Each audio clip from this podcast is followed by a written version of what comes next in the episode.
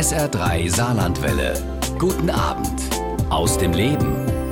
Christian Bau hat alle Preise und Auszeichnungen abgeräumt, die man als Koch abräumen kann. Seit 13 Jahren hält er ununterbrochen drei Michelin-Sterne und ist erst kürzlich vom Gaut Mio zum Koch des Jahres 2018 in Deutschland gekürt worden. Quasi die Königskrone für Küchenchefs. Wir sind heute mit SA3 aus dem Leben bei Christian Bau zu Gast in seinem Restaurant Victors Fine Dining bei Christian Bau in Perl-Nennig und unterhalten uns ja über sein Erfolgsrezept, seinen Weg zu den Sternen und am Tag der Arbeit auch ein bisschen über seinen Arbeitsalltag als Spitzenkoch.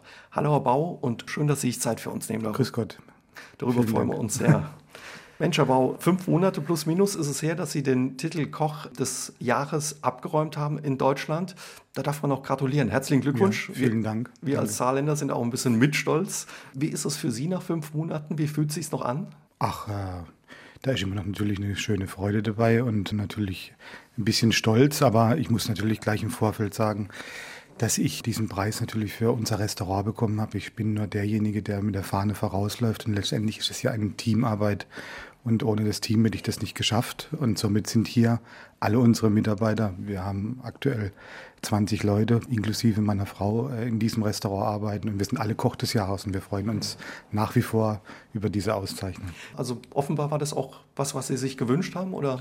Ach, gewünscht haben ist vielleicht der falsche Ausdruck. Wünschen kann man sich sowas natürlich im tiefsten Inneren. Äh, ob man es bekommt, ist wieder was ganz anderes. Aber nein, es ging einfach darum, dass es der letzte Titel war, der noch ausgestanden hat.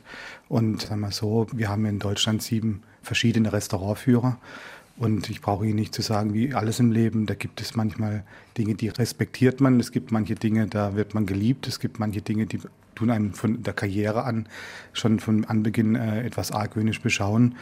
Und bei Gourmillot war es einfach so eine Liebe auf den zweiten Blick, will ich mal sagen. Man hat vielleicht jahrelang nicht das verstanden, was wir hier getan haben, weil wir schon äh, 2005 unsere Küchenphilosophie umgestellt haben und die ersten Jahre ist das nicht gerade so auf die große Liebe oder Verständnis gestoßen bei Gourmio. Das ist jetzt das späte Glück. Also ähm, man hat jetzt im Jahre 2018 erkannt, dass es doch vielleicht viele Köche in Deutschland, äh, aber auch darüber hinaus inspiriert hat, das auch nachzukochen, was wir hier vorgelegt haben. Und äh, wir sind halt eine Inspiration gewesen für die ganze Branche. Und da hat man mich jetzt im Prinzip mit 47 Jahren nochmal ausgezeichnet und äh, ein bisschen Schmunzeln dabei, aber natürlich auch ein bisschen eine Genugtuung. Da haben Sie die Kritiker, die vielleicht manchmal da ein bisschen kritischer waren, dann doch noch eingefangen oder überzeugt? Überzeugt will ich sagen. Also oftmals ist es ja so, dass man gar nicht merkt, dass man Kritiker hat. Ich meine, wir haben ein vollbesetztes Restaurant abends und äh, in den zehn Tischen, will ich mal sagen, sind fünf bis sechs Tische internationale Gäste, also aus Luxemburg, Belgien, Niederlande, Holland oder Skandinavien und, und, und äh, da merkt man oftmals gar nicht, dass man ein Kritiker, ein Tester, oftmals sind es ja auch irgendwelche Hobbykritiker, also sprich, die im Internet dann schreiben, das ist ja auch das Zeitalter heutzutage, dass viel im Internet verbreitet wird, das merkt man gar nicht, dass man da in Anführungszeichen getestet oder überprüft wird und dann muss man einfach den Anspruch haben, jeden Gast selbst glücklich zu machen und das ist auch unser Anspruch, wir treten jeden Tag an, unsere bestmögliche Arbeit abzuliefern. Mhm. Erkennen Sie den Kritiker vielleicht manchmal schon nach so vielen Jahren in der Sterne-Gastronomie? Natürlich ist es so, dass einem dann manche Gesichter immer wiederkehren, ja, und äh, dass man dann Vermutungen hat. Vielleicht kennt man den einen oder anderen dann tatsächlich, aber es ist dann so, ich kann Ihnen aus dem Nähkästchen plaudern. Wir haben letztes Jahr wurden wir von einem der sieben Restaurantführer überprüft an einem Sonntagmittag, vollbesetztes Restaurant. Wir hatten vorher die Reservierungseingänge, wir haben alles gecheckt, also und auch gegengecheckt, also sprich, wir haben die Reservierung bestätigt, telefonisch nochmal. War also alles nichts zu erkennen und nachher saß ein Chefredakteur von einem der sieben Restaurantführer drin, der, ich sage jetzt mal, unter Hans Müller reserviert hatte und auch das Telefon abgehoben hatte, als wir die Reservierung bestätigt hatte, hat er sich mit Müller gemeldet. Ach, und der Mann heißt natürlich ganz anders, äh, um es aus dem Nähkästchen zu plaudern. Und äh, ja, ich meine, okay, das ist professionelle Restaurantkritik. Das heißt, die Kritiker oder die Journalisten melden sich an, möglichst unter Pseudonym, kommen hier möglichst unerkannt zum Speisen, bezahlen ihre Rechnung und geben dann ein vermeintlich objektives Kriterium ab, ja. Und, mhm. und, und das ist gute und seriöse Restaurant. Und versuchen nicht enttarnt zu werden, also besonders gezielt nachzufragen oder so, oder? Meine Frau, die 31 Jahre im Job ist, weiß natürlich schon, was sie hier und da für Fragen stellen muss, um vielleicht auch äh, dem Gast etwas näher zu kommen. Und wenn natürlich Leute im Restaurant sitzen, die sehr ich nenne es mal neugierig sind, die viel über Wein wissen wollen, die die Küchenphilosophie abfragen, auch fragen, mir sagen Sie mal, wie lange sind Sie jetzt hier und Ihr Mann und wie viele Leute hat er in der Küche und so weiter, dann deutet es natürlich darauf hin, dass dieser Gast vielleicht ein Journalist ist, der vielleicht etwas mehr hören möchte, sich Notizen macht und, und, und dann natürlich auch vielleicht darüber berichtet und dass er ganz einfach viel Hintergrundinfos hat, fragt er natürlich auch viel und da weiß meine Frau natürlich schon drauf einzugehen, beziehungsweise hat er ihre Erfahrungswerte. Aber das ist jetzt nicht wie im Sherlock Holmes Films, bitte. Wir betreiben hier Spitzengastronomie und wir wollen unsere Gäste glücklich machen. Wir wollen auch Kritiker glücklich machen. Kommt sie da mal in die Küche, Ihre Frau, und sagt, ich glaube, draußen sitzt wieder einer? Jungs, legt unter eine Schippe drauf? Nein, eine, eine Schippe nee. drauflegen kann man da nicht. Also die Dinge, die wir abends servieren, werden ja vorbereitet, wissen Sie. Und das ist ja genau das, was ja ein Kritiker oder ein Tester, der anonym kommt, ja auch sehen möchte. Ich meine, der Fisch ist in der Schublade, das Stück Fleisch ist in der Schublade, in der Kühlschublade sozusagen. Die Soßen sind alle gekocht, die Vinaigrettes sind gemacht. Man kann äh, nicht mehr reagieren, wenn die abends um 19 Uhr dann im Restaurant sitzen. Selbst wenn man sie erkennt, was ja an dem Sonntagmittag der Fall war letztes Jahr, kannst du nichts mehr dran ändern. Du kannst die Kaviarnocke größer machen und du kannst drei Scheiben Trüffel mehr auf den Teller hobeln, wenn es denn so wäre. Wenn ein Gericht auswählt, was diese Bestandteile äh, innehat, aber es, man kann ja nichts mehr ändern am Kochstil. Ja. Am Stil nicht, an den Produkten nicht, an den Soßen nicht, weil die sind vorbereitet. Und das ist genau das, was dann nachher auch seriöse Kritik ausmacht, dass es wie gesagt, anonym angemeldet wird, anonym getestet wird. Selbst wenn man einen Kritiker enttarnt oder wenn wir ihn erkennen würden, man muss die normale Performance abliefern. Und die Leute sind ja auch dann in der Regel so abgeklärt und wissen, wenn sie dann drei Scheiben Trüffel mehr drauf haben, dann wissen sie, okay, jetzt wurden sie erkannt und die wissen dann aber auch damit umzugehen. Ja, und mit ein Grund für den Erfolg von Ihnen, Herr Bau, ist, dass Sie Ihrer Linie über all die Jahre treu geblieben sind. Nachdem Sie sich aber vor einigen Jahren ein Stück weit auch neu erfunden haben und einen neuen Weg gegangen sind, wie viel Mut dafür notwendig war, darüber unterhalten wir uns gleich mit Christian Bauer. SA3 aus dem Leben, heute aus dem Restaurant von Drei-Sterne-Koch Christian Bau. Herr Bau, wir sitzen in Ihrem Restaurant im Schloss Berg in Perlnennig, das schön zwischen den Weinbergen liegt, an den Decken Holzvertäfelungen und die Wände und Tische im asiatischen Stil dekoriert, liebevoll. Der Tisch, an dem wir sitzen, mittlerweile ohne Tischdecke. Kürzlich haben Sie auf Ihrer Facebook-Seite geschrieben, dass Sie jetzt vor 20 Jahren hier mit Ihrer Frau Jelitz angefangen haben. Damals noch mit gestärkten Servietten und klassischer Musik und getrüffelten Champagnerkutteln. Heute ist das alles anders, trotzdem alles ein bisschen gleich. Ja, Sie haben sich 2007 ein Stück weit neu erfunden mit Ihrer Frau, haben die traditionelle französische Küche mit asiatischer Küche kombiniert. Was hat Sie damals ja auf die Idee gebracht oder angetrieben zu diesem Schritt? Ich sage es Ihnen ganz ehrlich, der Antrieb war dessen, dass es mir keinen Spaß mehr gemacht hat. Es war so, ich, wir sind klassisch französisch ausgebildet worden und es war alles einfach ganz anders und es war für mich wie ein Dogma. Ja. Mhm. Also ich konnte nicht befreit aufkochen. Ich habe das gemacht, was ich gelernt habe und das habe ich natürlich bis zur Perfektion getrieben. Aber ich war jetzt nicht derjenige, der die Kreativität freien Lauf ließ, sondern ich habe halt das gemacht, was man von mir erwartet hat. Ich habe funktioniert wie ein Uhrwerk und es hat natürlich zum großen Erfolg geführt, aber ich war kein glücklicher Mensch. Ich meine, ich weiß den Tag noch ganz genau, als die Chefredakteurin damals von Guide Michelin da war und uns mitgeteilt hat in einem Sechs-Augen-Gespräch, dass wir den dritten Stern erhalten. natürlich waren Freudentränen da und ich habe mich äh, unglaublich gefreut an dem Tag, also weil ich vermeintlich das berufliche Ziel meines Lebens erreicht hatte. Und äh, in der Nacht, ich konnte in der Nacht nicht schlafen, aber nicht vor Glück, sondern weil mir eigentlich dann so über den Tag hinweg bis in die Nacht ist eine Welt zusammengebrochen. Da habe ich gesagt, was mache ich eigentlich ab morgen? Du hast dein Ziel erreicht, du kochst auf einem Niveau, wo dich die Leute dafür anbeten, ja. Und äh, letztendlich bin ich aber nicht glücklich, weil ich jeden Abend nach getaner Arbeit habe ich eine schwarze Hose angezogen, schwarze Schuhe, ein Hemd unter die Kochjacke, bin durchs Restaurant gegangen, habe, ich nenne es heute den Grüß August gemacht, von Tisch zu Tisch und habe halt allen äh, Klischees, die man damals in der Gourmet-Gastronomie frönen musste, habe ich natürlich alle befriedigt, ja. Und ich bin halt natürlich gelaufen wie eine Marionette und das wollte ich einfach nicht mehr sein. Darüber hinaus war es einfach so, dass wir als Familie, meine Frau und ich, auch mit den Kindern, ganz andere Arten von Gastronomie selbst besucht haben. Also unser Herz hat für was ganz anderes geschlagen. Ich habe immer gesagt, Mensch, ja, das ist mir alles zu steif hier drin, die Musik gefällt mir nicht und, und guck mal, wie unsere Tische eingedeckt sind. Wir haben das aber alles gemacht, des Erfolges wegen. Und irgendwann, natürlich nach dem Erreichen der Ziele, haben wir gesagt, nee, das, das kann es nicht sein, das, das kann nicht unser Leben sein, das erfüllt uns nicht, wenngleich wir jetzt den größtmöglichen Erfolg äh, hierher geholt haben. Und aber wie ist das aber auch, wenn man gerade so einen großen Erfolg dann hat, will man den wahrscheinlich auch halten? Wie viel Mut war dafür notwendig zu sagen, okay, wir erfinden uns ein Stück weit neu und kombinieren was, was es bis dato noch nicht gab? Also die klassische, traditionelle französische hohe Küche mit der asiatischen, der japanischen Küche. Ja, ja ich meine, da war ein großes Risiko dabei und es hat nicht nur einen Journalist gegeben, der mich hier ins Gebet genommen hat und dachte, mit mir sprechen zu müssen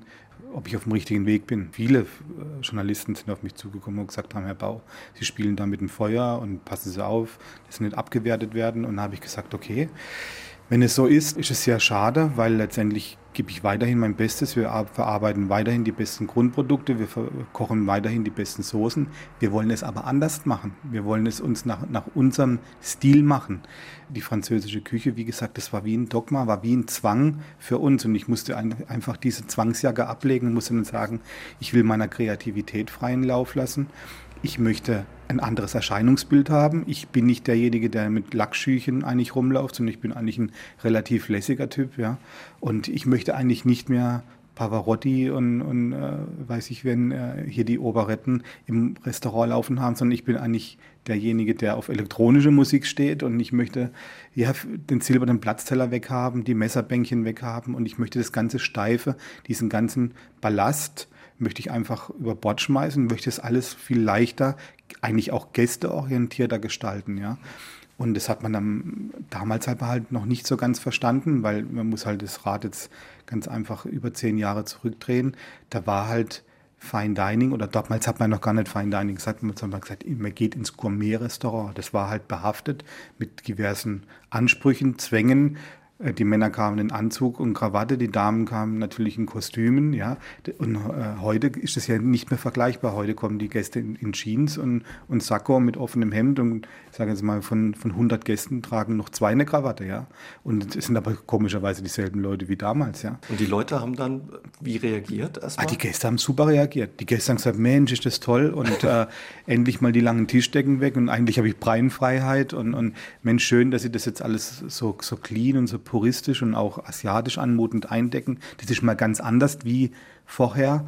Die Gäste haben regelrecht nach diesen Veränderungen gelächzt. Ja. Wie war das? Haben Sie irgendwann so ein Erlebnis gehabt, wo Sie mit der asiatischen Küche in Berührung gekommen sind? Sie sind viel gereist auch als junger Koch. Sie waren bei Harald Wohlfahrt im Schwarzwald auch.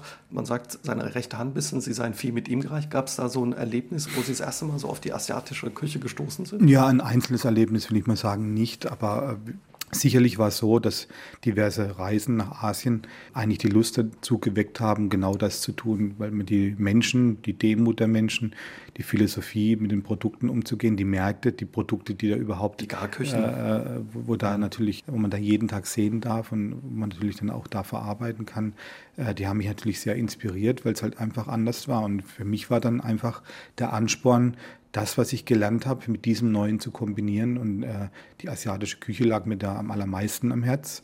Und weil ich natürlich so ein detailverliebter Mensch bin, der auch sehr immer versucht, an der Perfektion zu arbeiten, war natürlich dann speziell die japanische Küchenkultur das, was mich am meisten natürlich in Bann gezogen hat. Die eben auch so reduziert ist. Aber ganz ehrlich, heute ja liest sich Ihre Speisekarte, schreiben Sie auch selbst auf Ihrer Webseite wie eine Weltkarte. Ein Menü heißt ein Abend von Paris nach Tokio. Da sind Dinge drauf, die nicht jeder kennt. Mussten Sie die Gäste hm. auch ein bisschen erst mit vertraut machen, beziehungsweise auch Sie selbst erst kennenlernen, was das für Produkte sind, wie man die verarbeitet, ja, was für Methoden? Ja, natürlich. Ich habe ich hab nie asiatisch kochen gelernt. Mich haben viele Journalisten gefragt, Herr Bau, wo haben Sie eigentlich Japanisch kochen gelernt? Dann habe ich gesagt, ich habe das nie gelernt. Ich mache das aus dem Gefühl heraus, aus dem Bauch heraus. Ich kann das auch nicht erklären. Wenn ich die Produkte vor mir liegen habe, weiß ich intuitiv, was ich tun muss, dass es den Leuten vermeintlich schmeckt. Ich hoffe es zumindest. nee, und lange Rede, kurzer Sinn. Ich musste auch vieles neu lernen. Ich habe vieles probiert, habe vieles getestet und wieder verworfen und dann in eine andere Richtung gelaufen, bis wir unseren Stil gefunden haben. Das waren vier Jahre, bis dieser Stil stand. Und äh, da musste man sich neu erfinden, musste viel probieren, in der Tat, ja. Und leichter wäre es gewesen, wenn ich es gelernt hätte, wenn ich irgendwo hospitiert hätte. Aber das ging ja nicht, weil wir einen laufenden Restaurantbetrieb hatten. Und äh, somit war eigentlich die einzige Möglichkeit, immer über den Tellerrand hinaus zu blicken durch die Reisen, die ich mit meiner Familie unternommen habe Und äh, da sind wir dann vornehmlich halt nach Asien gereist, viel nach Thailand, äh, nach Hongkong, Singapur, äh, Japan natürlich. Und da habe ich mir das als Gast selbst angeschaut, bin viel über die Märkte gelaufen, habe mich natürlich auch viel mit den Menschen unterhalten, wie sie das machen, wie sie das verarbeiten, wo da der Clou drin steckt, Dinge zu verarbeiten. Und dann haben wir versucht, diese Produkte nach Deutschland zu bekommen. Heute bekommt man das natürlich durch die Globalisierung innerhalb von 48 Stunden per UPS oftmals zugeschickt. Damals war das eine Sensation. Also ich rede jetzt mal von 2005, 2006 frische Yuzu-Früchte, also die japanische Zitrone nach Deutschland zu bringen. Ja, also das war damals fast ein Ding der Unmöglichkeit und trotzdem haben wir es geschafft, äh, diese Zitronen hierher nach Deutschland zu bekommen. Wie haben Sie das gemacht? Haben jemand auf dem Markt damals auf einer Reise irgendwie getroffen oder was? Nein, ich Mensch, die bräuchte ich. Können Sie mir die liefern? Oder? Nee, ich habe ich hab meine ganzen Supplier, die wir haben haben, also unsere ganzen Lieferanten darauf angesetzt, habe gesagt, Mensch, ich habe da was gesehen in Asien, auf einer Asienreise, ich brauche das, ich brauche das. Und dann haben die ihre Kontakte spielen lassen. Und dann, sagen wir, von 25 äh, Lieferanten hat dann einer ist drauf angesprungen, der dann wirklich jemand gekannt hat, der jemand gekannt hat. Und dessen Opa die, die Früchte angebaut hat, ja. Und dann kam es halt irgendwann mal nach Deutschland, ja. Auf einmal stand halt eine Kiste da in meiner Küche und da konnte man damit arbeiten, konnte dann testen, probieren und natürlich neue Dinge kreieren. Und es war damals auch eine hochspannende Zeit, ja.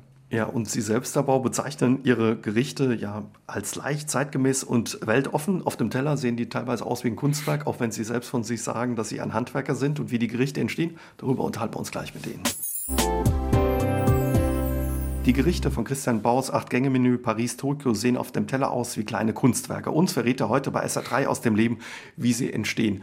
Herr Bau, wir haben uns eben noch ein bisschen unterhalten, ja, wie Sie diese Lebensmittel nach Deutschland bekommen haben und Sie waren auch oft in Asien auf den Märkten. Sind Sie so ein Mensch, wenn man auf so einem Markt in Asien ist, der alles probiert oder sind Sie da eher vorsichtig? Nein, ich muss alles probieren. Dafür Koch, bin ich, ja. Da bin ich viel zu neugierig. Dafür. Also wenn ich, ich kann da Erlebnisse gehabt auf dem Tokioer Fischmarkt mitten in der Nacht der lebt ja alles, ja. Also die Steinbutte und, und die ganzen Garnelen, alles, die leben da noch, ja, äh, sind zum Teil im Meerwasser, in großen Bassins oder in kleineren Gebinden da irgendwo äh, gelagert und da werden dann die Produkte einem angeboten, vieles auch zum Probieren, roh zum Probieren und da geht einem als Fachmann, als Koch das Herz auf, weil frischer geht es gar nicht, ja.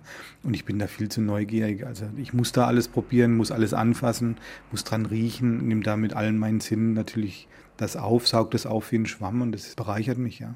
Und aber manchmal, wenn jemand dabei ist, da sagt auch Vorsicht, Christian, was machst du da? Sie erinnern sich da auch an ja, ja. mit Wohlfahrt. Ja, ja, ich, ich, ich, kann mich erinnern an unsere erste Thailandreise, da waren wir natürlich. 94 oder wann ja, war das? Ja, das war, war Anfang der 90er Jahre.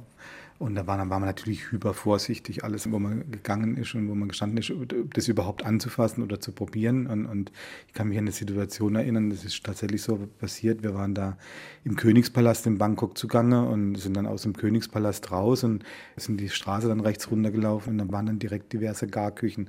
Und ich habe so durch den Duft angezogen, bin ich da wie auf einer Schiene dahin, gesagt, ich muss das jetzt probieren, da riecht es so gut. Und dann super, ja. stand der Harald Wohlfahrt neben mir. Er sagt, Christian, das darfst du nicht, Gottes Willen, wir sind hier auf der Straße und du kannst nicht irgendwas essen, was du nicht kennst. Und da habe ich gesagt, doch, das riecht so gut, ich muss das jetzt essen, ja. Und dann waren, dann, er hat gesagt, er hat dann mit mir geschimpft, er hat gesagt, wenn du morgen ausfällst, wir müssen morgen arbeiten und nicht, dass du krank wirst, Lebensmittelvergiftung holst und so weiter. Aber das hat mich alles nicht davon abgehalten. Also wenn ich da angezogen bin durch irgendetwas und durch meine Neugier, dann möchte ich probieren, möchte ich schmecken, möchte ich riechen. Ja. Sie haben es überlebt und hatten nichts und wahrscheinlich ein tolles äh, kulinarisches Erlebnis. Ja, ja, auf jeden Fall.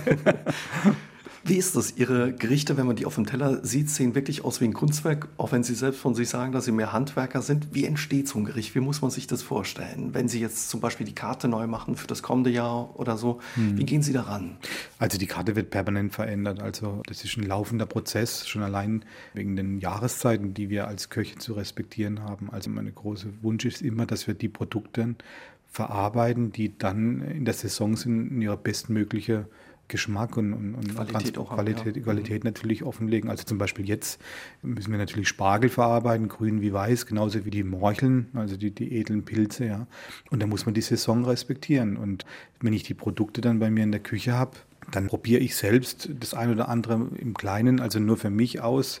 Möchte natürlich dann auch äh, schmecken, probieren, riechen, wie die Saison oder wie die Jahreszeit oder die, auch die lange Kälte jetzt zum Beispiel auf die Morchel äh, sich ausgewirkt hat. Und dann probiere ich was aus, gehe dann nach Hause mit meinen ersten Eindrücken und dann ist es eigentlich so, dass es mich immer eine schlaflose Nacht kostet, wenn ich ein Gericht im Kopf zusammensetze. Ich liege dann oftmals mit offenen Augen im Bett und denke mir dann, ja, das musst du so machen und dann muss das mit dem kombiniert werden und dann machen wir aber dieses Jahr diese Soße dazu, mit jenem abgeschmeckt. Und dann gehe ich im Prinzip am nächsten Morgen in die Küche, hole mein Team zusammen. Aktuell sind es äh, neun Leute an meiner Seite. Und da bekommt jeder von den neun bekommt einen kleinen Mini-Auftrag. Der weiß erst einmal gar nichts, was, was, was, was damit. Vor? Ja, zum einen sage ich, du pass mal auf, bereite mir Blattspinat vor, den tust du so und so bearbeiten und äh, zum nächsten sage ich, koch du die, die und die Soße und so weiter und so weiter und so weiter. Und dann sage ich, um 4 Uhr treffen wir uns alle und jeder bringt seinen Auftrag mit nach vorne. Und dann ist es in der Regel so, dass die auch alle schön schnurstracks laufen und dann bis um 16 Uhr dann diese von mir gewünschten Produkte dann im Prinzip nach vorne bringen. Und dann stehe ich da, baue den Teller zusammen und dann fügt sich das zusammen wie ein Puzzle. Und dann sehen ja auch die Mitarbeiter, was der Grundgedanke hinter dran war. Ja, das ist natürlich auch dann für die Learning by Doing. Deswegen arbeiten sie ja auch bei mir, um das zu lernen, ja. Und dann äh, hat man zuerst mal ein Prototyp auf dem Teller. Also das ist viel Kleinwerk, deswegen sind auch alle Mitarbeiter mit integriert, weil es sind ja unglaublich viele Handgriffe, unglaublich viele Produkte. Zutaten, auch, ja. Zutaten natürlich, ja. Und dann gilt es, nachdem der Prototyp dann da fertiggestellt ist, meine Grundidee auf den Teller gebracht worden ist, daran zu feilen. Dann lässt man weg. Die, okay. die, ja, dann fängt man an wegzulassen. Am Anfang ist der Teller immer überfrachtet, weil es einfach zu viel ist, weil man immer zu viel möchte. Auch ich immer noch, wenn ich etwas kreiere, ist es immer so, ich möchte das Beste für den Gast und dann machst du das noch dazu und jene Garnitur und hier noch was und Mensch, äh, dieser Tupf wäre vielleicht gut. Und wenn das dann alles auf dem Teller ist und alle neuen Mitarbeiter ihr Werk zusammengesetzt haben wie der Puzzle, dann merkt man, also in dem Fall ich, dass es einfach viel zu viel ist. Und dann muss man dran feilen, dann muss man sagen, okay, das macht Sinn, das macht weniger Sinn. Und dann muss man ein Ausschussverfahren machen, in der Reduktion machen auf das Wesentliche. Und dann muss man sagen, okay, was macht jetzt den Gast glücklich? Was ist der pure, reine Geschmack? Was will ich mit diesem Gericht ausdrücken? Was steckt für eine Idee dahinter? Das kann natürlich nur ich machen, weil ich das ja im, im Kopf zunächst einmal zusammengesetzt habe und die Grundphilosophie auch meiner Küche natürlich kenne. Und dann, wie gesagt, äh, beginnt die Reduktion und äh, die ist manchmal abgeschlossen nach drei Tagen, manchmal ist sie abgeschlossen nach 14 Tagen. Das Gericht wird dann immer wieder gekocht, immer wieder gekocht und auch degustiert. Zum Teil probiert es auch meine Frau, die Sommeliere, die Frau Mann, probiert es, um auch gleich involviert zu werden wegen der Getränkebekleidung oder wegen der Weinbekleidung. Und dann, äh, wenn es vermeintlich perfekt ist, dann bekommen es meistens erst die Stammgäste vorgesetzt. Das sind ja meistens auch erfahrene Esser oder kennen unsere Küche ja schon seit Jahren. Und da geben die natürlich auch ihre Meinung ab. Das ist manchmal auch sind sehr ehrlich. Ja, das ja. ist manchmal auch ernüchternd, sage ich ganz ehrlich, weil es beim Gast ja ganz anders ankommt wie das, was wir denken. Das ist wie ein Maler, der etwas auf die Leinwand malt. Äh, das muss ja nicht jedem gefallen. Manche Leute verstehen es, wenn man polarisiert. Manche Leute verstehen es nicht. So ist es mit der Küche auch. Ja. Wenngleich unsere Küche darauf ausgelegt ist, dass es die Gäste erreicht, dass es die Gäste nicht äh, überfordert. Das eine oder andere soll auch intellektuell angelegt sein, soll zum Nachdenken anregen, aber wir wollen nie polarisieren. Der Geschmack, das Wohlfühle äh, im Mund, das Wohlfühl, die Aromen, die Aromenbildung, aber auch natürlich dann ich sage es jetzt mal ganz banal, dass es einfach lecker schmeckt. Dass es schmeckt. Ja, das, Genuss, muss, ja. das muss da sein und äh, die Harmonie steht immer im Vordergrund bei mir. Und wenn dann auch der ein oder andere Stammgast es toll findet, wir hinter dem Gericht stehen, also wir als Team, die Sommeliere Frau Mann, meine Frau und ich, aber auf die Karte. Wieder, dann äh, wird es integriert und dann ist es in der neuen Saison äh, ist es ein Bestandteil unseres Angebots. Ja. Tellergestaltung ist ganz wichtig eben auch. Ne? Also wenn man diese Gerichte sieht, wie ja, gestaltet ich mein, werden sag mal so, es gibt so einen ganz banalen Ausdruck schon, das habe ich in meiner Ausbildung schon gesagt bekommen, das Auge ist mit. Ja, ganz klar. Und, äh, und äh, natürlich ist es so, dass A, die Platte, auf dem es serviert wird, muss außergewöhnlich sein, aber natürlich auch das Tellerbild muss natürlich ansprechend sein. Und dann muss natürlich der Gast auch durch den Teller geführt werden. Der Gast muss ganz klar erkennen, wo fange ich an zu essen und wo macht es Sinn, weiter zu essen, weil es sind ja verschiedene Texturen, Temperaturen, zum Teil Säure, Süße Spiel auf dem Tisch. Und ich meine, da muss man den Gast ein bisschen leiden, auch durch das Tellerbild, dass er nicht im ersten Moment durch den ersten Bissen schon erschreckt wird. Sage ich äh, mal ganz einfach. Ich meine, wenn ich jetzt eine Säure zunächst an Beginn des Tellers setze und der Gast beginnt mit einem sauren Element, dann schreckt er schon mal zurück. Der erste Bissen muss immer so sein, es muss warm sein, es muss gefällig sein, es muss Harmonie da sein. Sehe ich das dann, wenn ich auf den Teller gucke, wenn ich jetzt auch nicht ein erfahrener äh, Besucher eines Restaurants nee, dieser Klasse bin? Oder? Sie sehen das nicht, aber hm. wir richten es so an, dass ich geführt dass, werde. Dass ich, dass sie geführt werde. Dass der Geruch und, oder was auch immer mich anlockt. Nee, äh, es wird so angerichtet, dass es ihnen direkt ermöglicht wird, vorne anzufangen zu essen und sich dann nach hinten weiterarbeiten. Ja? Und, und natürlich gibt es auch den einen oder anderen Hinweis von unserem Service-Mitarbeiter oder von meiner Frau. Wir sagen, probieren Sie erstmal das. Wenngleich wir wollen nie den Gast bevormunden oder sagen, mach, du musst jetzt das und das machen. Kommt manchmal auch was zurück oder ist, passiert das bei Ihnen nicht? Und was macht das mit Ihnen?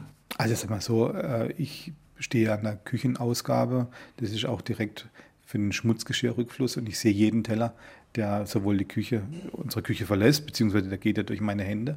Und ich sehe natürlich jeden abgegessenen Teller auch, ja. Und der Service kommt schon in der Küche, wenn jetzt wirklich was auf dem Teller zurückbleibt, die sagen dann schon, Chef, machen sich keine Gedanken, wir haben nachgefragt, der Dame war es einfach zu viel oder, oder ähnliches. Aber ich halte da schon großen Obacht drauf und möchte wissen, wieso ein Gast jetzt nicht aufgegessen hat. Wir gehen jetzt nicht banal zum Gast hin und sagen, wieso haben sie nicht aufgegessen, sondern es ist natürlich dann auch eine gute Art der Servicekultur, dezent nachzufragen, es den Spaß gemacht hat, ob es geschmeckt hat, ob es gemundet hat. Ja.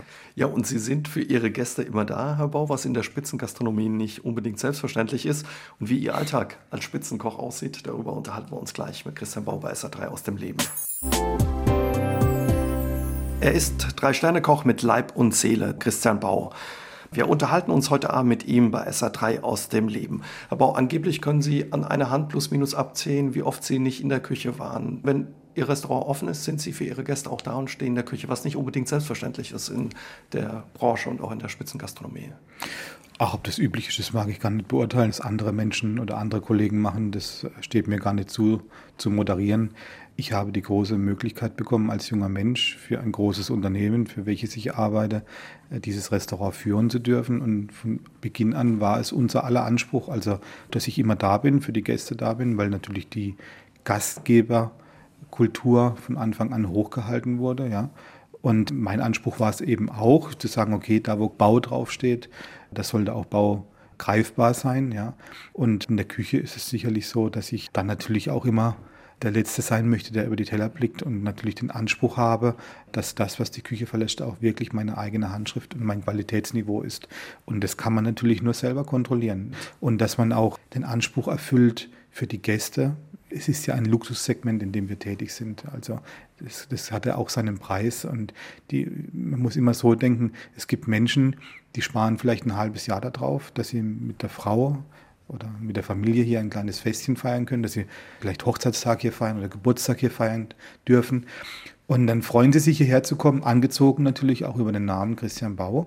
Und wie enttäuschend das, das wäre, wenn die Leute sich Geld dafür zusammen gespart haben, hierher kommen, reservieren, sich ein halbes Jahr freuen, dann sitzen sie am Tisch und dann fragen sie nach mir und dann würden sie vom Service-Mitarbeiter gesagt bekommen, ja, der Herr Bau, der ist heute Abend leider nicht da. Und dann wäre das eine Riesenenttäuschung für die Gäste und das möchte ich einfach nicht haben. Also da verstehe ich halt meine Arbeit, meine Profession als Gastgeber auch anders und definiert es auch anders. Verraten Sie uns, Herr Bau, was für eine Rolle haben Sie in der Küche? Sie haben gesagt, jeder Teller, der rausgeht und auch reingeht, ja, da haben Sie ein Auge drauf. Was haben Sie für einen Job? Wie muss ich mir das vorstellen? Sind Sie so ein bisschen wie ein Kapitän auf der Brücke, der das kontrollierte den Kurs im Blick behält? Oder? Also ich vergleiche alles, was wir eigentlich tun, vergleiche immer mit dem Fußball, weil ich ein sehr großer Fußballfan bin. Ich vergleiche das auch mit einer Fußballmannschaft. Also zunächst einmal gewinnt man nur gemeinsam als Team. Und ich sehe mich so als Spielertrainer. Also ich leite natürlich die jungen Menschen an, die inzwischen ja halb so alt sind wie ich. Ich leite die, ich führe sie, bin aber noch mittendrin und koche natürlich überall mit. Ich habe eine sehr große Vorliebe für Fisch und Meeresfrüchte. Das ist ein sehr diffiziles Handwerk auch ist, diese Fische und Meeresfrüchte zu verarbeiten, mache ich das in der Regel auch selbst, natürlich mit Helfern, ja. Und lange Rede, kurzer Sinn, in der Vorbereitungsphase in der Küche bis abends 18 Uhr bereite ich und präpariere ich Fische und Meeresfrüchte, leite die Mitarbeiter da an. Ich bekomme alles zu probieren von allen Posten in der Küche. Die Küche ist ja in fünf Posten aufgeteilt. Dann zum Abendservice ist es so, dass ich eben auch Fisch und Meeresfrüchte selbst zubereite, die Soßen, den Fisch brate, die Langustinenbrate und so weiter und so weiter. Dann aber natürlich äh, die Organisation in der Küche, die Organisation mit dem Service, also sprich das Abrufen, die Taktung, wenn die Bestellungen reinkommen, die Umbestellungen natürlich behandeln. Und ich bin halt immer mittendrin. Also vom ersten Teller bis zum letzten Teller, überall habe ich meine Finger mittendrin. Den Löffel probiert immer alles, die Soßen, äh, sagt dann, pass auf, die Soße ist noch nicht heiß genug und und und bin halt über alles regulativ. Wie ist das? Manchmal hört man ja aus Küchen, auch aus Großküchen, dass der Ton ein bisschen rauer ist. Wie ist das bei Ihnen in der Küche? Wenn man auch Druck hat oder passen Sie auf, weil man gut vorbereitet ist, dass sowas gar nicht entsteht? Ist genauso wie mit Fußball, auch da der Vergleich zum Fußball. Ich meine, natürlich hat sich die Ansprache über die Jahrzehnte komplett geändert. Als ich in die Ausbildung ging, da gab es viele Kraftausdrücke, da wurde man auch noch beschimpft. Also ich habe auch noch eine Ohrfeige gekriegt und wurde am Ohr gezogen. Also das war damals in den 80er Jahren gang und gäbe in meiner Ausbildung. Heute ist die Ansprache natürlich eine andere. Also persönliche Beleidigungen oder ähnliches geht gar nicht. Also das ist einfach tabu. Ja. Die Ehre des Menschen muss immer gewahrt sein. Aber es ist so, dass natürlich wie auf dem Fußballfeld auch, es kommen kurze, prägnante Anweisungen die müssen ganz einfach oder sollten bestmöglich erfüllt werden, ja. Und ich meine, das hat nichts damit zu tun, dass man dann ein schlechter Chef ist oder ein böser Chef ist, sondern der Druck und die Hektik, die dann irgendwann mal entsteht, wenn sich alles bald, wenn dann das ganze Restaurant auf die Hauptgerichte wartet und die Taktung ganz einfach da ist, dann werden die Anweisungen immer kürzer. Und natürlich, wenn der Küchenlehrmann natürlich dann die Spülmaschine läuft, die Lüftung läuft, dann erhebt man natürlich auch manchmal die Stimme etwas und sagt, hallo, hört ihr mir zu, bittet das und das jetzt, viermal Lamm, dreimal Rind, zack, zack, zack, wird eigentlich nur noch ganz staccato gesprochen. Und das wissen aber die Mitarbeiter auch. Also die wissen damit umzugehen. Das hat nichts damit zu tun, dass man da mit dem erhobenen Zeigefinger steht und schimpft oder jemand beschimpft, sondern das ist dann die Küchensprache. Für einen Außenstehender wenn der in die Küche reinkommen würde an einem Samstagabend, wenn High Noon ist, würde er sagen, Gottes Willen, äh, wie wird denn da Staccato gesprochen? Aber das ist halt einfach die Küchensprache. Das hat sich über Jahrzehnte so eingebürgert und die Antwort, die man bekommt, ist eigentlich immer nur Oui, Chef oder Ja, Chef. Ja, und äh, genauso staccato wird geantwortet, wie letztendlich in den Raum hineingerufen wird, ja. Und dann, wenn der, es hört sich natürlich dann fulminant an, wenn der Chef vorne steht, eine Anweisung gibt und neun Mitarbeiter sagen, wo Chef. Das hört sich dann natürlich für einen Außenstehender hört sich das wahnsinnig an, ja, aber das ist bei uns gang und gäbe. Wie gesagt, die Leute werden aber in keinster Weise irgendwie beschimpft oder runtergemacht. Man führt natürlich auch Kritikgespräche. Natürlich, wenn Hektik entsteht, gibt es auch Kritik und die Kritik wird dann auch relativ deutlich, kurz und sachlich dem Mitarbeiter transportiert auf kurzem Wege. Als größter Anspruch ist immer, dass ich den Leuten in die Augen sehen kann, wie ich sie erreiche, ja. Und äh, hinterher, wenn die Gäste weg sind und im Übrigen gibt es dann jeden Abend ein Feierabendbier. Da fällt dann die ganze Ballast von den Mitarbeitern, von einem selbst aber auch ab. Dann spricht man über vieles dann auch nochmal. Sagt, Mensch, pass mal auf, das hat mir da nicht so gefallen, der Spinat. Ich habe dir doch gesagt, pass auf mit dem Salz und so weiter und so weiter. Dann führt man auch nochmal mit jedem einzelnen Mitarbeiter ein kurzes Gespräch, um A, natürlich die Situation nochmal aufzuklären, wie vielleicht entstanden ist, aber auch manche Mitarbeiter zusätzlich zu motivieren, aber auch manche Leute, die vielleicht, ich sage es jetzt mal bewusst, einen Höhenflug haben, zu sagen, du pass mal auf, du bist zwar gut, aber äh, das sind noch ein paar Dinge, an denen man feilen muss. Und da muss man jeden Tag äh, ein Regulativ sein für die Mitarbeiter. Wir arbeiten hier mit einer neuen Generation an Menschen zusammen. Die Leute sind alle Anfang 20, die müssen geführt werden, sollen geführt werden. Also das betrachte ich als Aufgabe. Deswegen sage ich muss. Ja. Es ist ein Team, das mir vom Unternehmen zur Verfügung gestellt wird. Ich arbeite gern mit diesen jungen Menschen, aber wie gesagt, wie auf dem Fußballfeld auch. Ich bin der Spielertrainer, bin mitten mit drin, muss aber auch die Leute führen, anweisen Anweisung, Taktik vorgeben und so weiter. Und Sie geben die Richtung vor, ja. Und wie Ihr Weg zu den Sternen war, darüber unterhalten wir uns in der nächsten Stunde mit Christian Bau hier bei SA3 aus dem Leben. Er ist Koch des Jahres 2018. Christian Bau mit seiner französisch-japanischen Küche hat er sich an die Spitze des Koch-Olymps gekocht und heute ist er unser Gast bei SA3 aus dem Leben. Herr Bau, wie war das der Erfolg, den Sie heute haben? Da steckt viel Arbeit, viel Einsatz dahinter. Sie haben mal gesagt, der wurde Ihnen nicht unbedingt in die Wiege gelegt.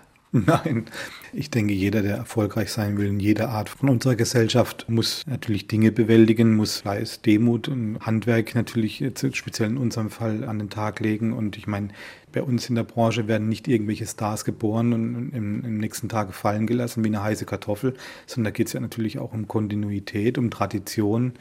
Ja, das ist ein, ein, langer Weg, bis man da ist, wo wir heute sind, ja. Und ich mein, Ihr Weg hat angefangen mit 14, mit einem Praktikum in der Gastronomie. Genau. Ja, ich meine, ich, ich, ich bin, bin aus dem Elternhaus gekommen, was nicht ganz einfach war, auch in der damaligen Zeit.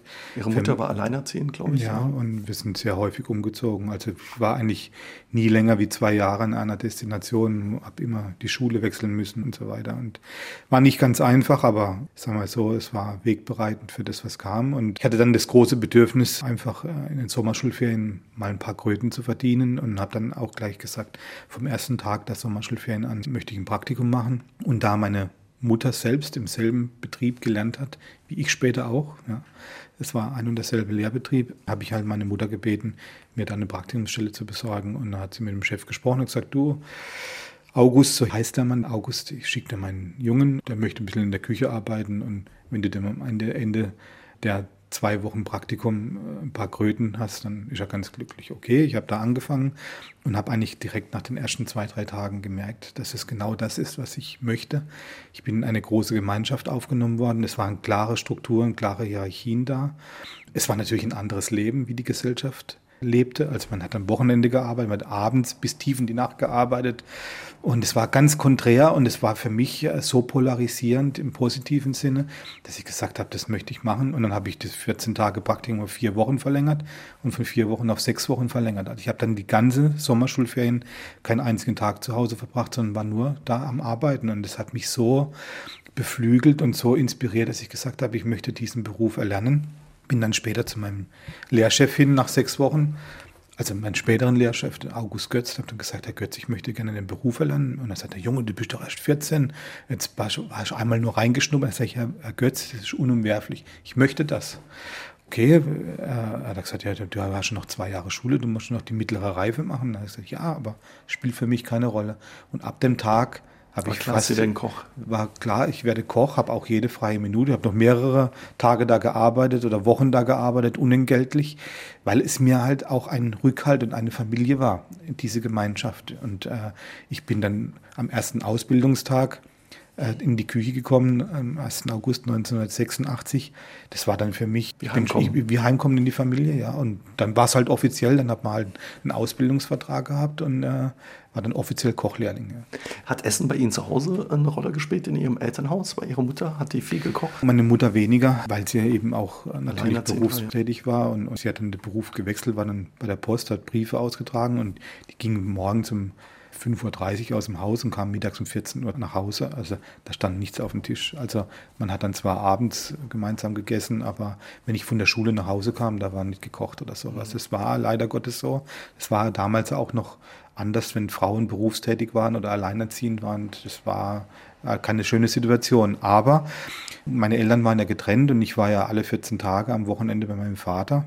Und da gab es eine Oma, die Oma Sophie, und, und das war halt so eine Großmutter, wenn sie sich wünscht, wie, wie man ein Bilderbuch auch anschaut. Die hat dann für die Großfamilie am Sonntagmorgen gekocht auf einem Holzofen. Also der Ofen wurde noch mit Holz befeuert und, und da war dann die ganze Familie da von meinem Vater, also sprich seine vier Geschwister, die dann auch mit ihren Kindern und Frauen. Und die Oma hat da gekocht für 15, 18, 20 Leute. Und dann saß man da im Esszimmer mit dem Opa als natürlich das Familienoberhaupt und alle anderen drumherum. Die Enkelkinder durften natürlich neben dem Opa sitzen und ich war natürlich da immer fasziniert. Ich habe dann die Zeit, wenn die Oma gekocht hat, habe ich immer in der Küche verbracht. Ich war nie mit meinen Cousins oder mit Onkeln und Tanten draußen zugange, sondern ich war immer bei der Oma in der Küche und habe dazugeschaut, weil mich das fasziniert hat. Ja. Können Sie sich noch an Gericht von der Oma erinnern? Was, Sauerbraten. Was? Sauerbraten. Sauerbraten. Kann ich sofort beantworten. Ja, Sauerbraten, das liebe ich bis zum heutigen Tag.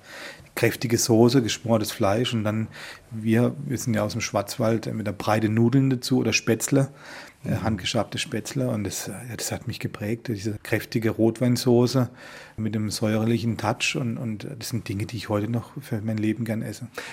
Sie sprechen es gerade an, was ist der Sternekoch, der Drei-Sterne-Koch Christian Bau gerne, wenn er nicht in der Küche selbst steht?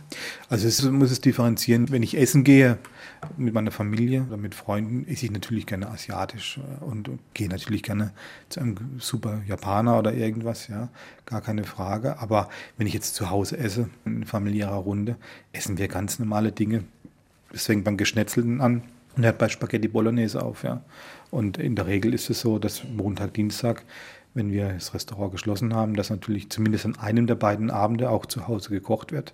Kochen Sie oder wer kocht? Ja, ich koche und meine Töchter dann eigentlich den Speiseplan bestimmen. Also ich frage dann natürlich, was wollt ihr essen? Und dann sagt halt die eine, Mensch, Papa, lass uns einen Steak machen, macht zwei, drei, vier Salate dazu. Jetzt im Sommer sitzt man natürlich oftmals auch im Garten draußen und grillt. Aber letztendlich die Wünsche der, der Töchter werden dann erfüllt. Gibt es was, was Sie nicht gerne kochen? Ähm, jetzt so Alltagsküche oder wo Sie sagen, das kriege ich nie hin? Oder gibt es das gar nicht? Da sind Sie zu sehr Ach, Profi. natürlich hat man seine Vorlieben, aber ich esse alles gerne. Es gibt nichts, was ich ablehne. Aber jetzt in meiner Haushaltsküche zu Hause, ich sage es Ihnen ganz ehrlich, möchte ich nicht zu aufwendig kochen. Ich gehe jetzt da nicht hin und mache jetzt selbst einen Nudelteig oder koche jetzt da irgendwelche Cremegemüse und, und so weiter ein, sondern da schaut man, dass man schnell auf den Punkt kommt, dass es einfach lecker ist, dass man trotz alledem guten Geschmack und gute Produkte verarbeitet hat. Und äh, also zu Hause koche ich nicht sehr aufwendig, sage ich ganz ehrlich. Also wenn man fünf Tage in der Woche Hochleistung erbringen muss in einer Profiküche, dann äh, ist man froh, wenn man am sechsten oder siebten Tag womöglich dann sich nicht so viel Arbeit machen muss. Ja, und Sie haben es uns erzählt, Herr Bau, Kochen hat Ihnen früh dann eben Spaß gemacht, eben auch als Beruf. Sie haben die Ausbildung gemacht und haben das auch so gut gemacht, dass Sie auch sehr früh dann schon ja, einen Preis gewonnen haben. Erinnern Sie sich noch an den ersten? Der allererste Preis war natürlich in der Ausbildung. Also das war dann am Ende meiner Lehre, die ich mit Bravour abschließen durfte. Bester oder, Auszubildender in Baden-Württemberg ja, genau, waren Sie damals. War ich, also ich weiß es noch, im September wurden wir da dann geehrt vom Ministerium und da waren sechs oder sieben Auszubildende, aber aus allen unterschiedlichen Branchen. Und ich wurde da halt für die Gastronomie und Hotellerie geehrt, weil ich in dem Jahrgang als Prüfungsbester wirklich von ganz Baden-Württemberg abgeschlossen habe, sowohl praktisch als auch in der theoretischen Prüfung, mit zweimal mit eins, ja, und, und wurde da geehrt als, als bester Auszubildender, ja. Und damals auch am selben Tag Führerschein gemacht. Ja, genau. Das war, eine witzige Geschichte. Ich bin, also meine erste offizielle Fahrt mit Führerschein äh, war dann wirklich zu dieser, zu dieser Ehrung. Und ich, für mich war das eigentlich an dem Tag total nebensächlich, diese Ehrung. Ich musste Führerschein. schwarze Hose anziehen, ein weißes Hemd und ich glaube, ich habe sogar eine Krawatte getragen, die mir meine heutige Frau da gebunden hat. Also die war ja damals schon an meiner Seite. Und für mich war das eine Last, dahin zu gehen weil ich gar nicht wusste, was auf mich zukommt. Und ich habe das natürlich als 19-Jähriger auch gar nicht kapiert, dass da der Minister steht, Minister fürs Innere von Baden-Württemberg und, und, und da einem die Urkunde überreicht und da lobende Worte gesprochen hat. Das war für mich alles damals so nebensächlich. Heute weiß ich das natürlich mehr zu schätzen und hätte mir gewünscht, dass ich es damals auch schon mehr geschätzt hätte. Ja, und es kamen ja noch ein paar Preise und Auszeichnungen für Christian Bau dazu. Wie sein Weg zu den Sternen weiterging, darüber unterhalten wir uns gleich bei SA3 aus dem Leben mit ihm. SA3 aus dem Leben, heute mit Christian Bau. Wir unterhalten uns über seinen Weg zu einem der besten Köche des Landes, wenn nicht in Europa. In sieben Jahren schaffte er es zum Drei-Sterne-Koch. Die höchste Auszeichnung verteidigt er inzwischen seit 13 Jahren. Sie haben dann relativ schnell, Herr Bau, nach der Ausbildung auch in einem Sterne-Restaurant angefangen zu kochen sind dann später zu Harald Wohlfahrt gekommen in die Taube Tonbach, in die Schwarzwaldstube ja, das ist, glaube ich, so eine, so eine Elite-Schmiede, kann man sagen, für ja. gute Köche. Da kommen ja. viele Sterneköche her. Ne? Natürlich, es war die Kaderschmiede für, für Deutschland, für die deutsche Spitzengastronomie. Und ich meine, Harald Wohlfahrt war sicherlich die letzten zwei Jahrzehnten nach Eckhard Witzigmann die Lichtgestalt in unserer Branche. Ja. 25 Jahre hält das Restaurant, ja. drei Sterne. Genau. So verrückt. Ja, unglaublich, unglaublich. Man kann das gar nicht hoch genug anrechnen, was das für eine Leistung ist, äh, da jeden Tag sein Bestes zu erbringen, das Beste für die Gäste zu erbringen, aber auch natürlich jedes Jahr für Jahr ein Team zusammenzustellen, was dieses gleichbleibend hohe Niveau erzielt.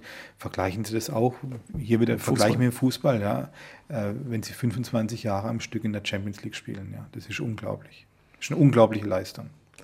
Für Sie ging es dann 1998 als Küchenchef hier zu uns in Saarland. Damals Viktors Gourmet-Restaurant Schlossberg, heute eben Viktors Fine Dining bei Christian Bau.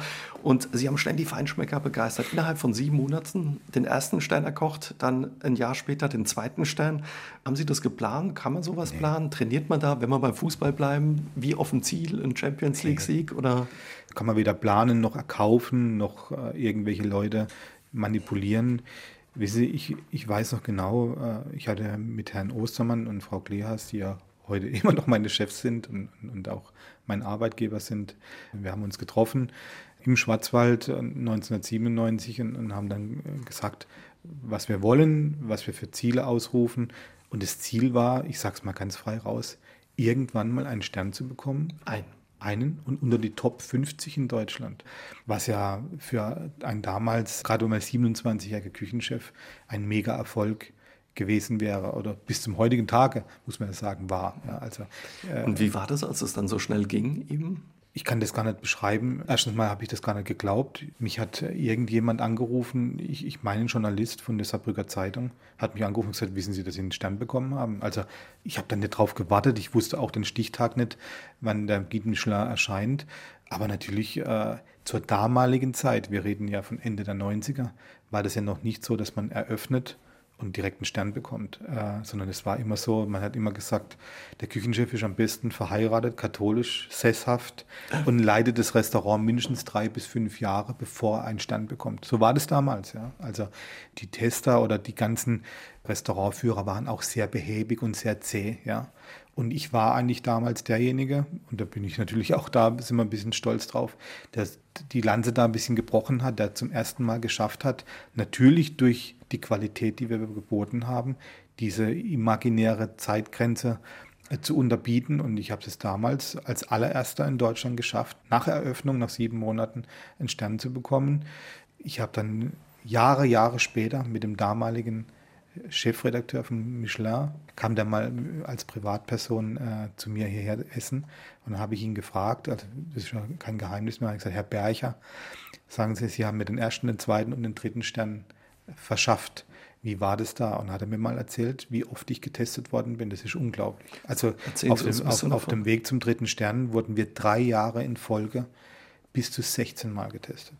Also die Spitze war 16 Mal. Ja. Und, und äh, also 16 Tester waren hier. Also die waren zum Teil zusammen hier, die waren zum Teil an einem Abend hier in verschiedenen Tischen gesessen. Die meisten, also 90 Prozent, haben wir nicht erkannt, nicht mehr erahnt, weil es natürlich auch gerade bei Guide Michelin ein europäisches Netzwerk ist. Da kamen also luxemburgische Tester, da kamen belgische Tester, da haben wir mal einen englischen Tester mit drin gehabt. Also die haben uns auf Herz und Niere getestet. Also mhm. so von 0 auf 3 in sieben Jahren, das war ja auch damals ein absolutes Novum. Ja. 2005 gab es den dritten. Ja, Sie ja. waren damals der jüngste Koch, der drei Sterne hatte. Ja, genau. Also ich bin immer noch der jüngste Deutsche. Der deutsche, der, jüngste Deutsche. Der, der, es waren damals auch nicht so viele, 42 nee. Restaurants oder sowas, rund 40 ja, und sowas. Ja, also ich glaube, wir waren das fünfte deutsche Restaurant damals ja, und gab jedes Jahr ein Drei-Sterne-Foto in dem Jahrgang, also 2005 waren es 48 Drei-Sterne-Köche. Man muss aber dazu sagen, damals lief natürlich die Globalisierung noch nicht so. Heute gibt es, ich glaube, 27 Guide Michelins in der ganzen Welt verteilt und inzwischen sind es 129. Wie war das, als Sie den ersten, den zweiten Stern hatten? Haben Sie dann gesagt, da geht noch mehr, ich will mehr, wir bleiben am Ball? Und Nein. das Ziel ist der dritte Stern? Oder? Nee, also vom zweiten auf den dritten wurde es ausgerufen.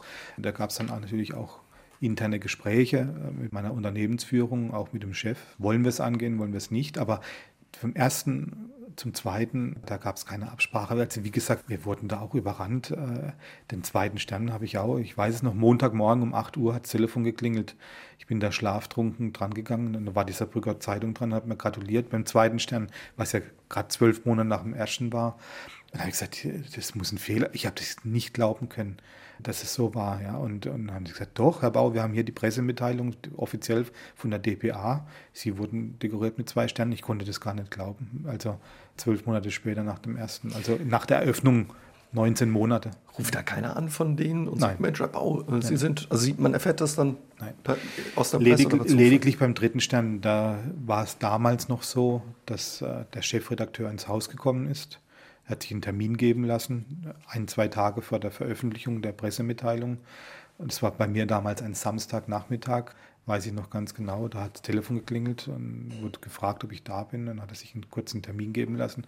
Kam er vorbei mit dem Strauß Blumen, mit dem Michelin-Männchen und hat dann gesagt, hören Sie zu, am Montagabend ist die Pressemitteilung, geht die raus. Sie werden zum ersten Mal geführt mit drei Sternen und äh, hat mir das dann persönlich gesagt. Aber letztendlich, das ist die Ausnahme mit drei Sternen, alles andere, ein und zwei Sterne erfährst du wirklich über die Presse. Und mussten Sie sich dann erstmal setzen als ähm, Ich bin gesessen. Sie, Sie, ja, ja, ich bin gesessen. Hat er gesagt, setzen Sie sich mal. Äh, also wir, wir, wir saßen ja bei einer Tasse Kaffee und ich meine, äh, da habe ich ja schon meinen Job ein paar Jahre lang gemacht, Sie wussten, dass, dass ich wusste, Anfang November, dass es nur darum gehen kann. Ja. Ja. Wie hat es sich angefühlt, das erste Mal drei Sterne bekommen zu haben? Meine kleine Tochter, ich weiß doch ganz klar, gesagt, Papa, wieso weinst du? Das war schon außergewöhnlich. Ja. Äh, Man hat einen Lebenstraum, ein Lebensziel, ein berufliches Ziel erreicht, aber äh, wie gesagt, Das macht auch heute noch was mit dir. ja, das macht, macht, macht heute noch was, ganz klar. Aber ähm, das Déjà-vu kam in der Nacht. Da kamen viele, viele Ängste. Sorry. Ja, das sind so Momente, wo man äh, nicht beeinflussen kann. Da hast da hast du darauf hingearbeitet und äh, das ist ja vermeintlich, denkt man, die Anerkennung, ein Star, denken viele Leute. Das Schlimme daran ist eigentlich, dass es ganz einsam wird um einen. Was heißt es, äh, es wird einsam oder wenn man da angekommen ist? Ja, du hast unglaublich viele Schulterklopfer, wo, wo dann sagen, ja, das haben wir eh schon immer gewusst und du warst das größte deutsche Talent und, und so weiter und so weiter. Und dann gibt es aber Leute, dich eigentlich deinen Freund nennen oder du, du, du blind vertraut hast, die kommen dann aber mit dem Erfolg nicht zurecht. Also auch Neid. Ja, ja, klar. Nur. Unglaublich. Neid, Anfeindungen, also richtige Böse Anfeindungen. Ja, und, und gab es ganz viele Momente, was mir wirklich den Boden und den Füßen weggezogen hat. Wir sind heute mit SA3 aus dem Leben zu Gast bei dem Koch des Jahres Christian Bau. Seit mehr als einem Jahrzehnt hält er drei Michelin-Sterne. Doch das ist nicht alles. Sein Restaurant hält über sieben Höchstbestwertungen in sieben Restaurantführern. Wir unterhalten uns mit ihm darüber, wie schwer es ist, über so viele Jahre auf diesem Niveau zu kochen und die Sterne zu halten. Wie ist es? Also, Sie haben es gesagt, der Weg dahin ist hart zu den drei Sternen. Aber wie schwierig ist es auch, die Sterne zu halten über so viele Jahre? Bei Ihnen sind es jetzt 13 Jahre. Es ist wahrscheinlich nicht selbstverständlich, wenn man sie hat, äh, dass man sie auch behält. Nee, das wird ja jedes Jahr aufs Neue vergeben. Also es ist ja nicht so, dass man sagen kann, man hat die einmal bekommen und man hat sie dann gepachtet, sondern jedes Jahr wird man neu getestet, neu klassifiziert und jedes Jahr aufs Neue Qualifikationen für die Champions League erbringen, wenn wir wieder bei Fußball sein möchten, ja. Und sag mal so, man muss es dann relativ schnell ablegen, gedanklich, dass da kein zu großer Druck herrscht. Man muss ganz schnell Spaß an der Arbeit wiederfinden, trotz des Druckes, des medialen Druckes und die Erwartungshaltung der Gäste. Man muss das ablegen, muss sagen, okay, ich will einfach nur meinen Job machen, den machen wie bisher, ja, mit viel Spaß und mit viel Freude, mit viel Emotionen, mit hervorragendem Team und die muss man dann drauf einstimmen, ja. Und irgendwann äh, zählt natürlich auch Erfahrung, Souveränität, solche Attribute, mit diesen Dingen umzugehen. Ja. Ist trotzdem die Angst manchmal da, auch einen Stern wieder verlieren zu können? Aktuell nicht, nein. Also ich denke, das spürt man. Das spürt man ganz stark. Und ich meine, äh, ich will auch jetzt gleich die Frage vorweggreifen, wenn es heißt, äh, es gibt ja Köche, die ihre Sterne zurückgeben. Genau das ist der Grund, weil viele Köche spüren, dass sie dann einfach nicht mehr die Performance bieten können aus irgendwelchen Gründen. Auch immer ja, dass das Team nicht mehr stimmt, sei es, dass der finanzielle Background nicht mehr stimmt, sei es, dass die eigene Kraft schwindet oder ähnliches. Und dann gehen natürlich viele Kollegen oder sind viele Kollegen in der Historie medienwirksam in die Öffentlichkeit gegangen, haben gesagt, ja, ich will jetzt nichts mehr mit dem Stern zu tun haben, ich gebe das jetzt mal ab und ich habe keine Lust mehr so zu kochen, weil der Druck ist mir zu groß. Nein, die Wahrheit ist in der Tat so. Aber es äh, würde wahrscheinlich auch keiner übel nehmen, wenn man sagen würde, ich merke, es läuft nicht mehr so. Ich meine, ein Fußballer sagt irgendwann auch, Ja, aber ne, das ist, ich, ist, schon- ist schon nicht medienwirksam. Wissen Sie, man möchte dann vielleicht schon einleiten auf ein neues Konzept, ja, wo man dann sagt, okay, wir möchten jetzt keine Sternegastronomie mehr. Der Schwiegersohn übernimmt es jetzt, macht aber eine einfache Art von Gastronomie. Und es ist natürlich dann deutlich medienwirksamer, wenn man sagen kann, man gibt die Sterne zurück, wie dass man sagt, pass mal auf, ab dem nächsten 1.12. wollen wir nicht mehr klassifiziert sein und wir machen das mal so und so. Sie sind auch eine kleine Gruppe von drei Sterneköchen in Deutschland. Aktuell sind es elf, ist das elf, richtig, genau. Herr Bau? Es gibt auch Kollegen, die eben schon einen dritten Stern verloren haben. Was macht es mit Kollegen oder Menschen, wenn sowas dann auch passiert? Ich habe in einem Spiegelartikel ein Interview mal gelesen mit einem Kollegen Nietz Henkel, der sagte, also er hatte dann das Gefühl, dass er da immer wieder am düsteren Abgrund steht, als der Stein weg war. Es war auch schwierig, damit klarzukommen. Wie das nachher sich auswirkt auf sich als Mensch, kann ich nicht sagen, weil ich es nicht erlebt habe. Ja. Also ich mag darüber auch gar nicht urteilen, ja, weil ich möchte es nicht erleben. Ich sage es Ihnen ganz ehrlich, ich möchte es nicht erleben. Bevor ich das Gefühl hätte, abgewertet zu werden, möchte ich es aufhören. Also man hat darauf hingearbeitet und ja, man hat sich dieses Ziel erfüllt und arbeitet natürlich dann auf einem hohen Niveau und ich sag mal so, ist dann nicht mehr erreichen zu dürfen, könnte man ja auch als Bestrafung oder als Degradierung verstehen oder ähnliches. Und ich sage jetzt nicht, man verliert das Gesicht in der Branche. Nils Henkel hat sein Gesicht in der Branche auch nicht verloren, der ist nach wie vor hoch angesehen. Aber, aber sagen wir mal so, es ist, ist zwei Sterne, glaube ich. Ja, ne? ja, aber es ist schon irgendwo ja, mehr als ein Genickschlag. Also ich habe mehrere große Drei-Sterne-Köche hören sagen, es ist wie wenn man ein Kind verlieren würde. Also, ist, also dieser Vergleich ist zwar beschämend oder ist eigentlich ganz schlimm, sowas zu sagen, aber jetzt, wo ich es selbst so lange haben darf oder, oder in die Gunst gekommen bin, kann ich das ähnlich vergleichen. Ich habe dieses Restaurant mit Hilfe von Herrn Ostermann und Frau Kleas geschaffen. Es ist wie ein drittes Kind, dieses Restaurant. Man hat die besten Lebensjahre natürlich da hineingesetzt, die ganze Kraft, die man hatte, hat es hochgepäppelt, bis es endlich erwachsen ist und dann wird man es auf einmal verlieren. Ja. Also das wäre ein ganz furchtbarer Gedanke und ich hoffe, dass es bei mir nicht so weit kommt. Ich kämpfe natürlich da auch drum, ich behandle das auch so, gar keine Frage. Aber wenn ich das Gefühl hätte oder wenn ich spüren würde, dass die Kraft nicht mehr reicht, dass das Team nicht mehr so wäre, dass der Background nicht mehr da wäre und es würde ins Wanken kommen, würde ich die Reißleine ziehen, würde sagen, Leute, äh, ich mache was anderes. Christian Bauer zu Gast bei SA3 aus dem Leben. Er macht keine Trends nach, sondern gibt welche vor. Der Koch des Jahres Christian Bau. Auch wenn er seit vielen Jahren zu den besten Köchen Deutschlands gehört, hat er sich nie auf seinem Erfolg und seinen drei Sternen ausgeruht, hat die Kritik ernst genommen. Wir unterhalten uns heute Abend mit ihm bei SA3 aus dem Leben. Herr Bau, wir haben uns eben darüber unterhalten, wie schwierig es ist, diese drei Steine auch zu halten und auch über den Druck haben Sie gesprochen. Was machen Sie zum Ausgleich zu Ihrer Arbeit? Ach, ich meine, ich, äh, man muss einen guten, guten Hintergrund haben. Also ich habe eine Frau an meiner Seite, die denselben Beruf hat und die dieselben Ängste, Sorgen und Nöte und Zwänge hat. Und da ergänzt man sich. Bei uns ist es immer positiv gewesen, dass wir uns gegenseitig ergänzt haben. Wir haben zwei wundervolle Kinder, die inzwischen 16, wird es bald 17, äh, die Lisa Marie und 20 sind. Und die geben an die notwendige Kraft und, und die Zeit, die ich habe, über meinen Beruf hinaus zu 100 Prozent wird die der Familie gewidmet. Die Familie spielt überhaupt eine wichtige Rolle bei Ihnen. Also nicht nur im Leben, eben auch für den Job. Die, die Kinder zum Beispiel, Ihre beiden Töchter waren auch immer dabei. Immer, ja.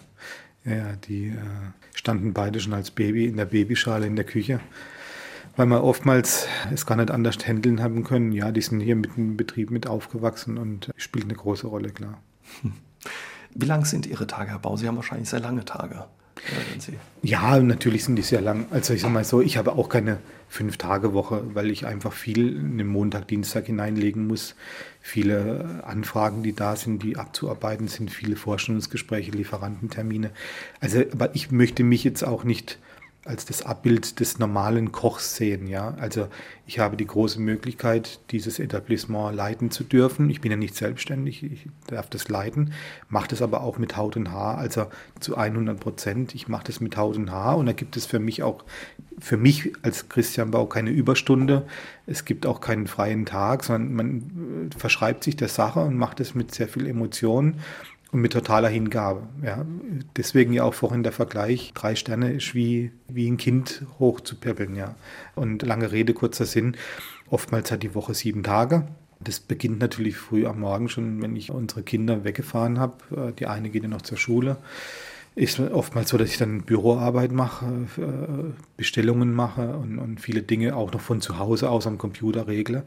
Dann komme ich meistens zwischen 10 und 11 Uhr hierher schließe natürlich auch auf und in der Regel ist es so, dass dann die Mitarbeiter zwischen 11 und 12 kommen Und er wird natürlich den Tag über produziert, äh, also sprich äh, in der Küche den ganzen Tag die Vorbereitungsarbeiten gemacht. Um 19 Uhr geht das Restaurant auf und dann gilt es, die fünf Stunden von 19 Uhr bis, ich sage jetzt mal roundabout 24 Uhr, die Gäste glücklich zu machen. Da wird da auch alles untergeordnet. Ja, und dann gehen die Mitarbeiter natürlich nach Hause oder sind inzwischen natürlich schon zu Hause. Und dann äh, gilt es hier, die Abrechnung zu machen, äh, also einen Kassensturz, auf, auf offizielle mhm. Rechnung zu machen, Klarschiff zu machen, alle Lichter auszumachen, alles abzuschließen. Und dann ist es meistens roundabout 2 Uhr, halb 3 Uhr. Und dann fahre ich rüber zu mir ins Privathaus, also ich wohne zweieinhalb Kilometer von hier. Und dann äh, bin ich noch eine Stunde wach, schaue die Nachrichten an, äh, gehe kurz ins Internet, um, um zu sehen, was im Tag über passiert ist stehe unter die Dusche und dann, sag mal, in der Regel gehe ich zwischen dreieinhalb, vier nachts schlafen. Langer Tag, ja. Ist ein langer Tag. Viele fragen mich auch in meinem Umfeld, wie ich das überhaupt schaffe, weil es ist unglaublich wenig Schlaf, in der Tat. Aber das hat sich jetzt über so viele Jahre so eingelebt, ja, dass, dass ich mir eigentlich gar keinen anderen Lebensrhythmus mehr vorstellen kann.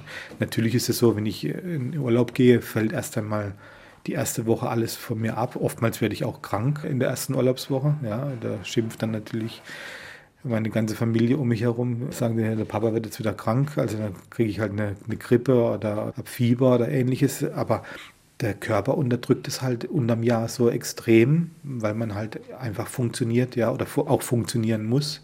Und es hat bis jetzt gut geklappt. Mussten Sie für Ihren Erfolg, wenn man das hört, auf äh, einiges verzichten, Bau, oder auf vieles? Alles, auf alles. Also das hört sich jetzt krass an, aber ja, auf alles. Also vermeintlich denkt man, wenn man dann Persönlichkeiten sieht, die in der Öffentlichkeit stehen und dann vermeintlich äh, natürlich großen Erfolg haben, aber wissen Sie, äh, das Erfolg ist das eine. Ja. Ich habe das nur mit Leidenschaft erreichen können, aber Lebensqualität habe ich gar keine gehabt. Habe ich bis zum heutigen Tage nicht. Das größte Geschenk, was Sie mir machen können, ist Zeit. Würden Sie sagen, das war es wert dann? Ja, natürlich. Ja. Auch wenn man es mit so viel Leidenschaft eben betreibt. Ja, klar. Also ich bereue keine Minute. Bis, also Stand heute. Stand heute. Bereue ich keine Minute. Aber ich sag mal so, man wird älter und sieht dann natürlich, was man alles verpasst hat. Und ich hoffe, dass sich das nie bösartig zurückbezahlt. Ja, also ich hoffe, dass mir das, was ich habe, also auch meine Kinder, dass sie mir treu bleiben. Herr Baum, wie ist das? Ein extrem hoher Einsatz, den Sie und auch die anderen Kollegen bringen für diesen hm, Job. Wie ist das? Wird man sehr reich äh, damit, mit diesem äh, Job in der Spitzengastronomie oder haben da die Leute auch die falsche Vorstellung? Ja, die Leute absolut die falsche Vorstellung. Absolut. Also mit dieser Art von Gastronomie, wie wir sie hier betreiben oder wie sie das Unternehmen betreibt. Also ich bin ja nur das ausführende Organ. Ich vergleiche es immer mit einer Würstelbude, sage ich jetzt mal so. Sie verdienen an jeder Wurst prozentual mehr, die sie verkaufen in einer Würstelbude, wie das jetzt im großen Menü in einem Fine Dining Restaurant verdienen, prozentual gesehen. Es ist einfach so, dass der Personaleinsatz, der Wareneinsatz, die Betriebskosten, die ganzen Unkosten drumherum so hoch, exorbitant hoch sind, äh, dass du eigentlich gar keinen Profit haben kannst. Und das ist ja auch der Grund, wieso diese Art von Gastronomie fast nicht als Selbstständige betrieben wird. Also es gibt wenige Ausnahmen hier in Deutschland, ganz, ganz wenige Ausnahmen, aber in der Regel ist es so, dass das alles Restaurants sind, die in einem großen Hotel drin sind und einfach äh, auch als Quersubvention laufen. Wie lange kann man den Job machen? Ja, schon bis zur Rente, keine Frage, aber man muss irgendwann mal den Turnaround schaffen zu sagen, ich nehme mich ein bisschen mehr raus. Also so exzessiv, wie ich es heute betreibe, immer noch betreibe, äh, kann ich es sicherlich nicht bis 65 machen. Und das ist auch die Angst, die ich habe, wenn ich jetzt auch sage, ich hoffe, dass mir meine Kinder treu bleiben. Ich hatte ja nie Zeit und äh, diese Zeit kann ich halt nicht zurückdrehen. Ja. Was für Ziele möchten Sie noch erreichen? Aber Sie haben sich immer wieder neu erfunden oder ist das genau die Herausforderung, diesen Übergang irgendwann zu schaffen? Vielleicht auch ein Stück weit loslassen zu können von ja. dem Erreichten und dem Erfolg, der damit ja, verbunden ist. Also ich sage Ihnen, äh, Ziele habe ich keine mehr, die ich aufrufen möchte. Also ich sage, ich möchte jetzt 20 äh, Jahre drei Sterne haben oder möchte noch diesen Ehrenpreis erringen oder ähnliches. Das ist für mich auch irgendwie, ich sage es Ihnen ganz ehrlich, so wie eine moderne Buffalo Bill Show. Man hat es irgendwann mal erreicht und dann hält man und, und macht und, und macht dann auch aus allem Geld. Das, was ich heute mache, glaube ich, kann ich sagen, mache ich, weil ich Lust dazu habe. Und ich hoffe, dass ich es nie recht, ja.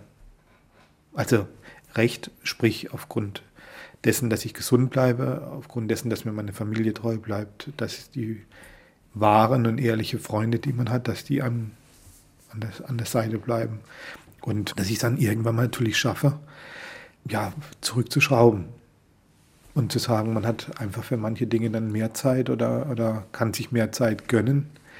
Oder halt zu sagen, man macht es bis zum Tag X und hört dann damit auf mit dem, was man bis dato gemacht hat. Also ganz einfach auch aus Altersgründen eher. Und dann zu sagen, okay, man nimmt einen leichteren Job an als Berater irgendwo oder ähnliches. Aber das spielt heute, Stand 47 Lebensjahre, überhaupt keine, keine Rolle, ist auch gar keine Überlegung da im Moment.